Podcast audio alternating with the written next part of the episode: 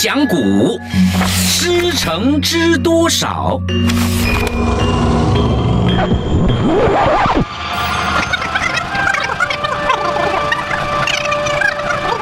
来佛士登陆新加坡之后，一方面呢争取合法的占领，另一方面就开始有计划的加以开辟，吸引外来的人民前往新加坡从事开垦工作。一八二四年英荷协定签了之后，新加坡就迅速的建立成一个自由贸易港。一八二六年，英国东印度公司把马来半岛的马六甲、槟城和新加坡合组成海峡殖民地，统一了三地的行政、经济和管理。来佛士和苏丹。天猛公定好条约后，便回名古连去，留下了法古哈来负责开辟新加坡。法古哈便成为第一位驻新加坡的英国长官。那个时候的新加坡还是一个很落后、荒凉的渔村，什么东西都很缺乏，就是什么东东都没有啊。嗯，因此。来佛士前后回来新加坡几次，他计划把新加坡定为自由港，以便吸引各地的商人前来做生意。他又给不同种族各派代表参加一个委员会，来划定他们的聚落地，在他的指挥下。兴建房屋和码头，计划造路，开辟一植物园，供人们游玩。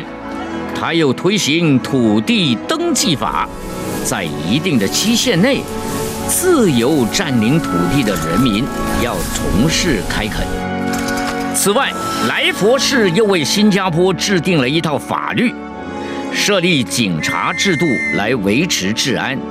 设立学校来给孩子们读书，在他的计划之下，新加坡果然迅速发展成为东方最重要的商业城市。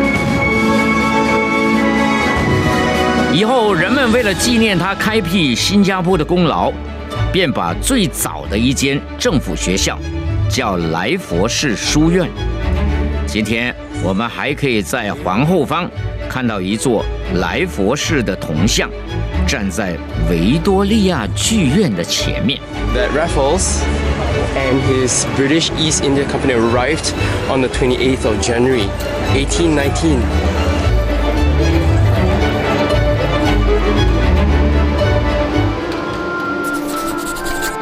一八二四年英荷协定签立之后，英荷。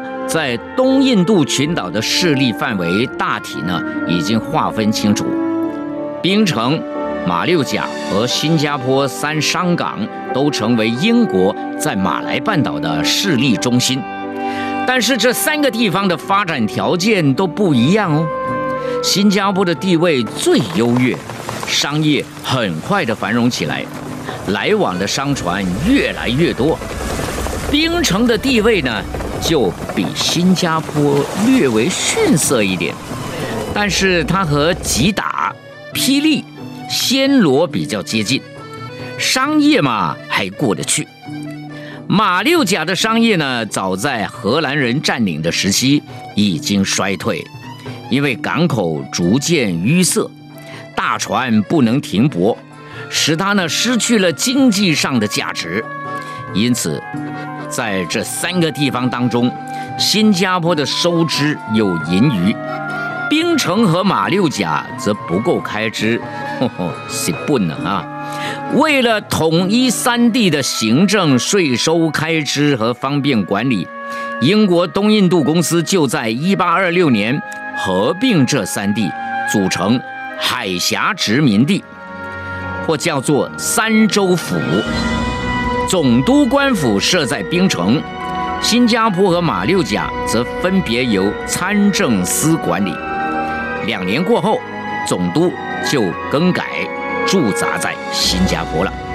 海海峡殖民地政府实际是要听从印度总督的指挥。下一集分享一个繁忙的港口和殖民地，师承知多少？